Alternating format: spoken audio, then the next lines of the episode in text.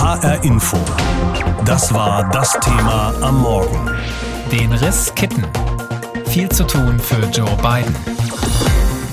Noch trennen den frisch gewählten US-Präsidenten und seine designierte Vizepräsidentin mehr als zwei Monate von der Amtseinführung, aber auf seiner neuen Website, auf Bidens Website, steht das Motto vom ersten Tag an bereit. Und damit scheint Joe Biden auch schon den ersten Tag nach diesem aufregenden Wochenende zu meinen, denn schon heute will der gewählte Präsident einen Expertenrat zur Eindämmung der Corona-Pandemie vorstellen. Ich habe unsere Korrespondentin in Washington, Katrin Brandt, gefragt, was denn dieser Expertenrat jetzt schon leisten soll und leisten kann.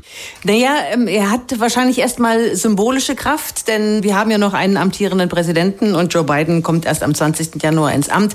Aber das ist jetzt eben diese Phase der Transition, in der der Übergang vom einen auf den anderen Präsidenten vorbereitet werden würde, wenn der scheidende Präsident denn dann mal bereit wäre einzugestehen, dass er ein scheidender Präsident ist. Aber Joe Biden hat ja die ganzen Wahlkampf über gesagt, Covid-19 ist mein großes Thema. Wir haben wieder einen Rekord gebrochen an diesem Wochenende. Weit über 126.000 Menschen pro Tag neu infiziert und die Kurve geht steil nach oben. Also das wird die größte und wichtigste Aufgabe für Joe Biden sein, diese Pandemie in den Griff zu bekommen. Er hat ja am Wochenende bereits viele Glückwünsche bekommen, aber es fehlt eben nach wie vor die Gratulation seines noch amtierenden Vorgängers, Donald Trump. Sie haben es gerade schon erwähnt, er kennt seine Niederlage bislang nicht an und will wegen angeblichen Wahlbetrugs vor Gericht ziehen. Welche konkreten Schritte werden denn nun in dieser Woche seiner Ankündigung folgen? Das müssen wir erstmal abwarten. Also diese Woche wird ja dann die Woche sein, wo dann endlich mal fertig ausgezählt ist äh, in den umkämpften Bundesstaaten. Und erst dann kann Donald Trumps Team äh, beantragen, dass zum Beispiel in Wisconsin oder in Georgia tatsächlich ein zweites Mal ausgezählt wird, weil da der Abstand eben so knapp ist. So, und dann sind die Teams offensichtlich unterwegs und versuchen Belege dafür zu finden, dass tatsächlich in großem Stil betrogen worden ist. Also US-Medien berichten, dass da zum Beispiel nach Todesanzeigen gefahndet wird, um zu beweisen, dass Verstorbene ihre Stimme abgegeben haben oder dass Menschen, die verzogen sind, ähm, ihre Stimme abgegeben haben oder dass die Demokraten sonst wie betrogen haben. Das ist eine große Schleppnetzfahndung, würde ich das mal nennen, in der Hoffnung, dass tatsächlich genügend Beweise zustande kommen, um was am Wahlergebnis zu verändern. Und während all das passiert, äh, müssen Joe Biden und Kamala Harris natürlich ihre Amtsübernahme vorbereiten. Da sind sie ja eigentlich darauf angewiesen, dass die scheidende Regierung kooperiert mit ihnen. Wie hat man sich unter diesen Umständen denn eine solche Übergangsphase vorzustellen? Naja, erst mal abwarten. Also es ist ja tatsächlich jetzt so, dass eigentlich diese Teams jetzt anfangen würden, ähm, Informationen auszutauschen und zu sammeln. Zum Beispiel über die Frage, was ist denn noch drin im Etat? Wie sieht's denn in den einzelnen Behörden aus? Also wir wissen, dass Donald Trump große Lehrstellen hatte im Außenministerium, in den Umweltbehörden und so. Da sind die Leute ja in Scharen geflohen und Stellen sind nicht wieder besetzt worden. Also jetzt mal eine Bestandsaufnahme zu machen, was erwartet uns, wenn wir hier dieses Amt übernehmen, das wäre jetzt ein Zeichen der Zeit. Aber wenn das Weiße Haus äh, mauert, dort kommen die erstmal nicht weiter und das macht dann natürlich den Start für die äh, schwierig. Welche Bewegungen sehen Sie denn innerhalb von Trumps republikanischer Partei in diesen Tagen? Ist sie immer noch im selben Maße Trumps Partei wie zum Zeitpunkt der Wahl? Also zum Wochenende hat sich da nichts geändert. Wir haben äh, George W. Bush äh, erlebt, der erzählt hat, dass er Joe Biden angerufen hat und Kamala Harris angerufen hat und dass er Joe Biden für einen feinen Kerl hält und dass er politisch nicht einer Meinung ist, aber dass es jetzt eben der nächste Präsident ist und dass es eine Vorstellung ist, an die man sich gewöhnen muss. So, das hat nicht eine Welle von Unterstützung bei den Republikanern ausgelöst. Im Gegenteil, wir finden natürlich äh, beinharte Unterstützer. Wir könnten uns mal anhören, was Lindsey Graham gesagt hat, der Senator Senator aus South Carolina. Do not concede, Mr. President. Fight hard. Nicht ähm, eingestehen, dass Sie verloren haben, Herr Präsident, äh, kämpfen Sie hart weiter, hat er im Fernsehen seinen Präsidenten aufgefordert. Und von dieser Sorte, sage ich mal, gibt's noch mehr. Am Samstagabend unserer Zeit, ganze vier Tage nach dem Wahltag, war endlich klar, dass Joe Biden genügend Bundesstaaten blau färben, dass er also genügend Bundesstaaten mit den Stimmen der dazugehörigen Wahlleute für sich gewinnen konnte. Und was das auch über die USA hinaus bedeuten könnte, das berichtet uns jetzt unsere Korrespondentin Julia Kastein. Joe Biden, der designierte 46. US-Präsident, läutete seine Ära mit einem wortgewaltigen Versprechen an die Welt ein. Tonight The whole world is watching America. And I believe at our best. Wenn wir unsere beste Seite zeigen, dann sind wir ein Leuchtturm für die Welt. Wir werden nicht mit unserer Macht führen, sondern durch unser Vorbild. By the power of our example. Gleich am ersten Tag seiner Präsidentschaft will Biden damit ernst machen und die USA wieder ins Pariser Klimaschutzabkommen zurückführen, das sie erst vergangene Woche offiziell verlassen hatten. Biden hatte schon im Wahlkampf immer wieder versprochen, dass er anders als sein Vorgänger nicht auf brachiale Einzelgänge setzt, sondern auf internationale Zusammenarbeit, auch beim Kampf gegen die Corona-Pandemie eines der ersten Dekrete, die Biden im Oval Office unterschreiben will, der Wiedereintritt in die Weltgesundheitsorganisation. Trump hatte die WHO als Handlanger Chinas zum Sündenbock für die Pandemie gemacht und war ausgetreten. Überhaupt Corona, die erste große innenpolitische Bewährungsprobe für Biden. Mit fast 10 Millionen Fällen und knapp 240.000 Toten sind die USA das am schlimmsten betroffene Land. Heute will Biden deshalb eine Expertengruppe benennen, die bis zum 20. Januar einen detaillierten Plan vorlegen soll, inklusive Testen, Kontaktverfolgung und Vorbereitung auf die Verteilung eines Impfstoffs, den es noch nicht gibt. Ein Problem für Biden, es fehlt an lang gedienten Experten im Regierungsapparat. Bei der obersten Seuchenbehörde der CDC kürzte die Trump-Regierung schon vor Ausbruch der Pandemie ausgerechnet das Personal, das in China über neuartige Viren forschen sollte. In einigen Ministerien war der Personalschwund noch extremer. Hunderte Angestellte und Berufsdiplomaten verließen das State Department und mit ihnen ging das Wissen über Kulturen und Konflikte in aller Welt. Dabei könnte Biden diese Expertise jetzt gut gut gebrauchen, etwa beim Thema Iran und der Frage, ob die USA jetzt wieder in das Wiener Atomabkommen eintreten. Biden hatte es einst selbst mit ausgehandelt. Aber seit dem Ausstieg der Trump-Regierung droht auch der Iran damit. Schon im Januar, nachdem Trump Irans Topmilitär Qasem Soleimani hatte töten lassen, machte Biden aus seinem Frust über die Situation keinen Hehl. His constant mistakes seine konstanten Fehler und schlechten Entscheidungen haben dazu geführt, dass wir nicht mehr viele Optionen haben und die meisten davon sind schlecht. Eine weitere Bewährungsprobe für den selbsterklärten Brückenbauer. Genau wie China. Auch viele demokratische Wähler erwarten, dass Biden den aus US-Sicht unfairen Handel mit Peking neu austariert. Die Sonderzölle wird er also kaum gleich aufheben. Und was ist mit Deutschland? Auch Biden ist erklärter Gegner der Ostsee-Pipeline Nord Stream 2. Aber anders als sein Amtsvorgänger droht er bislang nicht mit Sanktionen. Am geplanten Truppenabzug dürfte der 46. Präsident ebenfalls festhalten, auch wenn er seine Politik und Amerikas Interessen freundlicher verkauft. Den Riss kitten, viel zu tun für Joe Biden, so heißt das Thema heute Morgen hier in HR Info. Und darüber habe ich heute früh mit Andrew Dennison gesprochen. Er ist Politikwissenschaftler, Publizist und Direktor von Transatlantic Networks, eines Zentrums für politische Beratung in Königswinter. Herr Dennison, nehmen wir unsere Themaschlagzeile beim Wort und nutzen wir den Umstand, dass Sie Politikberater sind. Mal angenommen, Joe Biden kommt zu Ihnen und fragt, was sollte ich ganz konkret unternehmen, um den Riss zu kitten, der durch die amerikanische Gesellschaft geht. Welchen Rat geben Sie ihm? Also, erstens muss er Zuversicht nehmen, dass er fünf Millionen mehr Stimmen gewonnen hat als Donald Trump, also dass es doch eine breite Koalition gegeben hat, was hinter ihm stand. Er selbst, der richtige Mann für diese Zeit, äh, spricht von Einheit statt von Vielfalt. Und was er tun muss, ist, er muss erstens diese Leute äh, versuchen zu verstehen, zuzuhören, dann auch überzeugen, aber im Sinne von geben und nehmen. Ja, was hat er für diese jetzt nicht nur äh, weiße Arbeiterklasse, wir haben gesehen, schwarz und hispanischen Männer sind auch zu Trump gegangen. Diese Leute, die meinen, Amerika öffnet sich zu schnell, globalisiert zu schnell und er muss auf die zugehen, denen helfen, denen respektieren und letztendlich mit offenen Armen den befreunden. Ich komme aus Wyoming. Da waren für Donald Trump äh, mehr als in irgendeinem anderen Bundesstaat, also als Prozent. Und äh, das sind auch gute Menschen und Amerikaner. Und ich kann mit denen gut ein Bier trinken. Ich denke, das Land schafft es, sich wieder zu vereinen. Nun sagen viele, Joe Biden hat genügend Leute davon überzeugen können, dass er das strikte Gegenteil von Donald Trump ist, aber er habe es eben nicht geschafft, diejenigen für sich zu gewinnen, die sich über Jahre und Jahrzehnte hinweg politisch vernachlässigt fühlen. Und gerade mit seiner langjährigen Erfahrung als Senator und Vizepräsident steht er in den Augen vieler für das von Donald Trump und seinen Anhängern so geschmähte Establishment. Trauen Sie ihm denn zu, dass er in den nächsten Jahren auch Menschen aus dem Trump-Lager für sich einnehmen kann? Ja, also Amerika ist immer schon gespalten 50-50 gewesen. Ich denke, wegen Covid und Wirtschaftskrise ist es Möglichkeit, mehr Einheit zu finden als sonst. Das war auch 9-11 der Fall. Und äh, ich nehme an, dass Joe Biden dann auf die zugehen muss und dass er es dann schafft. Demokraten sind grundsätzlich immer darauf orientiert, inklusiv zu sein und Brücken zu bauen.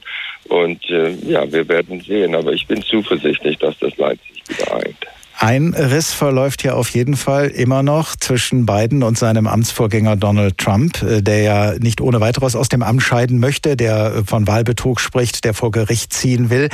Wenn Sie sich jetzt mal ein paar Augenblicke in die Rolle eines Beraters für Donald Trump äh, versetzen, den noch amtierenden Präsidenten, mal angenommen, Trump wäre irgendwann innerlich bereit zu einer Kehrtwende.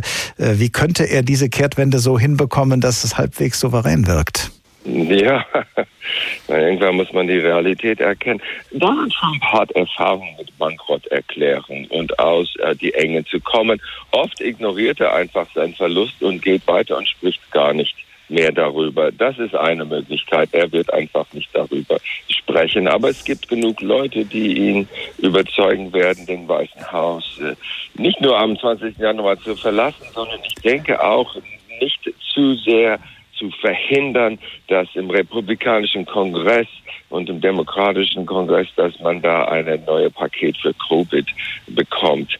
Aber grundsätzlich für diesen Mann, wenn er eine Zukunft haben will, natürlich ist es schöner, wenn er Joe Biden gratuliert und äh, seine Anhänger dazu motiviert, mit Joe Biden zusammenzuarbeiten. Aber keiner erwartet das und das Leben geht weiter und Amerika hat genug Arbeit zu tun, ohne ihm auf Trump sich zu konzentrieren. Was wird aus Trumps Partei den Republikanern? Wird sich diese Partei wieder verändern, so wie sie sich in den letzten vergangenen vier Jahren verändert hat? Da ist sie immer mehr zu einer Trump-Partei geworden. Wird das jetzt wieder ja, zurückgedreht werden können? Also viele rätseln natürlich darüber, wie ist die Republikanische Partei ohne Trump. Was wir sagen können, ist, dass diese Leute haben sein Draufhauart geschätzt Sie haben äh, seinen Versuch, Amerika abzuschotten von den Gefahren der Globalisierung und Einwanderung auch geschätzt. Und äh, in den Wahlkampf selbst haben sie seine Gäste geschätzt, die Maske aufzureißen, abzureißen, Covid zu trotzen und zu sagen, machen wir jetzt die der Wirtschaft wieder an. Also diese Leute, was für eine Botschaft. Ich denke, man muss erkennen, die Republikanische Partei wird mehr zu einer Arbeiterklasse-Partei der Unausgebildeten und auch der Männer. Und dass die Schwarzen, Hispanischen oder Latinos zu Trump gegangen sind, ist ein Zeichen dafür. Ich würde mir hoffen, dass die Republikaner über den Rassengrenzen hinaus einen neuen Ansatz entwickelt, um die Verlierer der Globalisierung und der Hoffnung äh, zu helfen. Und dass es nicht mehr nur eine weiße Partei ist. Das war eine sehr gute Nachricht. Wir schauen noch ein paar weitere Minuten auf die Folgen der US-Präsidentschaftswahl und zwar auf mögliche Folgen für den noch amtierenden Präsidenten. Denn es ist ja nicht nur so, dass Donald Trump als Kläger vor diverse Gerichte ziehen will, sondern er muss auch damit rechnen, selbst vor Gericht zitiert zu werden. Gerade in seiner Heimatstadt New York wollen ihn viele auf der Anklagebank sehen und auch wenn sie ansonsten herzlich wenig Wert auf ein Wiedersehen legen offenbar. Der Mann, der sich auf dem Times Square in eine US-Flagge gehüllt hat, spricht vielen aus dem Herzen. Donald Trump soll bleiben, wo der Pfeffer wächst. Er ist definitiv nicht willkommen hier. In New York hassen ihn alle und betrachten ihn als Betrüger. Weiträumig abgesperrt ist Trumps schwarzer Turm, der Trump Tower an der Fifth Avenue. Niemand denkt, dass der Hausherr hier wieder einzieht, sagt Historiker David Nassau. Ich glaube, es gibt keine Chance, dass Trump jemals zurück nach New York kommt. Oder sich traut. Denn ohne den Schutz des Weißen Hauses verliert Donald Trump auch seine Immunität. Rund 30 Verfahren laufen gegen ihn laut New York Times. Sexueller Missbrauch, Betrug, Steuerhinterziehung, Geldwäsche. Alles ist dabei. Zwei Untersuchungen allein leitet New Yorks Bezirksstaatsanwalt Cyrus Vance. Der Mann, der Harvey Weinstein ins Gefängnis gebracht hat. Vance will Trump nachweisen, dass er und seine Organisation Banken und Versicherungen in großem Stil betrogen haben. Vor dem obersten Gericht erkämpfte sich Vance die Einsicht in Trumps Steuerunterlagen. Und es sei wahrscheinlich, dass die Ermittler nun erst richtig loslegen, sagt New York Times Autor David Enrich. Das dürfte für die Ermittler noch einfacher sein, wenn Trump nicht mehr den Schutzschild eines Präsidenten hat. In New York warten nicht nur Prozesse auf den hochverschuldeten Geschäftsmann, sondern auch offene Rechnungen, weiß Bankenexperte Enrich.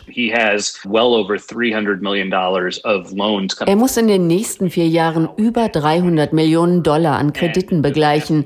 Für die meisten hat er persönlich gebürgt. Wenn er nicht zahlt, können seine Gläubiger, vor allem die Deutsche Bank, Eigentum von ihm beschlagnahmen.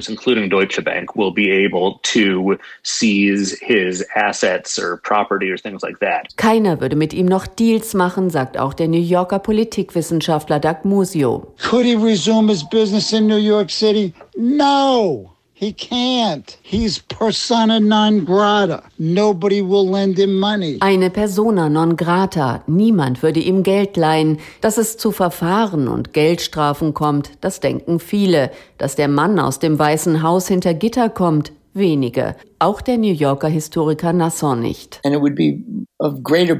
Es wäre für die Nation nicht gut, wenn er gegen seinen Willen ins Gefängnis käme und sich damit noch über Generationen zum Märtyrer machen würde. Das würde die Nation nur weiter spalten und Trump noch in die Hände spielen. Soweit der Bericht unserer Korrespondentin Antje Passenheim in New York, der Heimatstadt des noch amtierenden US-Präsidenten Donald Trump, der am 20. Januar für seinen Gegenkandidaten und Nachfolger Joe Biden Platz machen muss. Er wolle ein Präsident sein, der danach strebe, nicht zu spalten, sondern zu einen, hat Biden gesagt. Und er hat die Anhänger des amtierenden Präsidenten Donald Trump gebeten, ihm eine Chance zu geben. Welche Chance ihm und seiner Präsidentschaft die Kolleginnen und Kollegen in den verschiedenen Medien geben, das beleuchten wir jetzt. HR Info Medienschau. Julia Rummelsieb aus der HR Info Politikredaktion hat uns mehrere Blicke in die Zeitungen und Online-Medien geworfen und ich habe sie gefragt, wie kommt er denn an, der neue President-elect Joe Biden? Ganz gut kommt er an. Die badischen neuesten Nachrichten in Karlsruhe etwa, die freuen sich, dass Biden sich in seiner Siegesrede treu geblieben ist und halten diese für eine einzige große Versöhnungsgeste. Statt sich im Triumph zu sonnen, reichte er der Verliererseite die Hand, machte Gesprächsangebote über schluchtentiefe politische Gräben hinweg. Und das Darmstädter Echo hat nach der Erklärung Bidens zum Wahlsieger, Zitat, das weltweite Aufatmen fast hören können. In seiner Karikatur spielt es dann aber auch auf die breiten Gräben der US-Gesellschaft an. Der Zeichner hat Joe Biden und seiner Vizepräsidentin Kamala Harris einen OP-Kittel angezogen. Auf dem OP-Tisch, da liegt die Freiheitsstatue, durch die mittendurch ein tiefer Riss geht. Untertitel Dr. Bidens schwerster Fall. Und dass der neue US-Präsident diese Operation erfolgreich bewerkstelligen könnte, da ist sich das Handelsblatt in Düsseldorf ziemlich sicher und schreibt, der Raum für schnelle schnelle Verbesserungen ist so groß, dass die Freude und der Optimismus über Joe Bidens Sieg berechtigt sind. Jede Zeit hat ihre Helden. Joe Biden könnte zumindest in Teilen das Heldenstück gelingen. Und die Pforzheimer Zeitung hofft dabei, Vielleicht hilft es ja wirklich, dass Biden so ein netter Kerl ist. Bidens noch amtierender, aber noch nicht scheiden wollender Vorgänger Donald Trump hat seine Wahlniederlage noch immer nicht eingestanden. Er spricht von einem Wahlbetrug und will gegen den Ausgang der Wahl klagen. Wie gehen die Kommentatorinnen und Kommentatoren damit um? Ja, da ist das Stimmungsbild ziemlich einheitlich. Die Heilbronner Stimme etwa schreibt dazu, Trump verabschiedet sich, wie er regiert hat, selbstherrlich, verletzend, uneinsichtig und mit geistig wirren Aussagen. Und für den Reutlinger Generalanzeiger vergrößert Trump mit seinem derzeitigen Verhalten die Gräben zwischen seinen Anhängern und den Demokraten noch weiter und findet, die Spitzen der Republikanischen Partei sollten nun auf Trump einwirken, doch ein Abgang mit Stil und Würde ist von ihm kaum mehr zu erwarten. Schauen wir mal auf die designierte US-Vizepräsidentin Kamala Harris. Sie wird die erste Frau in diesem Amt sein, eine Frau mit jamaikanischen und indischen Wurzeln. Welche Rolle spielt sie in den Kommentaren? Ja, sie hat da eine große Symbolwirkung, findet der Spiegel und schreibt dazu, es gibt strukturelle Benachteiligungen von Frauen in unseren Gesellschaften und es gibt strukturellen Rassismus hier und dort. Dass eine schwarze Frau es trotz dieser strukturellen Hürden schafft, in diese Sphären der Macht vorzudringen, ist beeindruckend. Es ist ein wichtiges Zeichen, dass wir auf dem Weg sind, eine inklusivere Gesellschaft zu werden und Schritte nach vorn zu machen. Auch die Rhein-Neckar-Zeitung in Heidelberg, die sieht darin eine Zeitenwende und sehen in Harris einen weiblichen Joker, der diese Zeitenwende erst komplett macht weil mit ihr eine kämpferische Demokratin zur zweitmächtigsten Person im Weißen Haus wird und angesichts von Bidens hohem Alter seine wahrscheinliche Nachfolgerin. Die Vereinigten Staaten, die können sich schon mal auf einen Modernisierungsschub einstellen. Die US-Präsidentschaftswahl hat weit über die Vereinigten Staaten hinaus weltweit Beachtung gefunden. Wie schätzen denn die Kolleginnen und Kollegen die künftige internationale Zusammenarbeit mit einem neuen US-Präsidenten ein? Ja, auch da sind sich die Kommentatorinnen und Kommentatoren sehr einig. Sie meinen, die Konflikte in der Zusammenarbeit mit den USA, die werden bleiben. Der Weserkurier in Bremen mahnt dazu, Deutschland wird dabei im eigenen Interesse darauf achten müssen, dass es seine Zusagen in Zukunft genauer einhält und zum Beispiel den Beitrag zur NATO entsprechend erhöht. Alles andere wäre Wasser auf die Mühlen der US-Populisten und wohin deren Politik führen kann, das haben vier Jahre Trump gezeigt. Und die HNA glaubt, dass die Welt mit diesem Wahlergebnis nur zum Teil zu einem einem besseren Ort geworden ist. Hier heißt es, anders als unter Trump wird nun auf sachlicher Ebene gestritten werden. Für Deutschland wird es sicherlich nicht immer einfach. Das Wahlergebnis ist zwar das Ende eines vierjährigen Stresstestes, aber zunächst nur die Chance auf einen Neuanfang, mehr nicht. Dreimal pro Stunde ein Thema. Das Thema in HR Info. Am Morgen und am Nachmittag.